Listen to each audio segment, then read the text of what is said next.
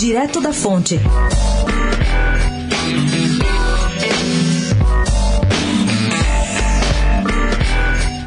O escritor Fernando Moraes, autor de clássicos como A Ilha e Olga, e que está escrevendo livro cobrindo o período entre as duas prisões de Lula, da primeira em abril de 1980 e a segunda em abril também, só que de 2018, pretende lançar o primeiro dos três volumes ainda esse ano. E avisa, brincando, abre aspas, se Deus for comunista, consigo desovar os outros dois tomos no ano que vem. O escritor não revela se na narrativa vai incluir Janja, a namorada do presidente. E ainda informa que quando vai ver o ex-presidente em Curitiba, não fura a extensa fila de visitantes. Durante anos, Fernando Moraes acompanhou Lula em várias viagens para escrever a biografia do ex-presidente. Fernando Moraes também chegou a escrever a biografia de José Dirceu, mas o livro acabou se perdendo. Fernando Moraes também escreveu recentemente um livro sobre os cubanos que se infiltraram nas organizações anticastristas em Miami, nos Estados Unidos.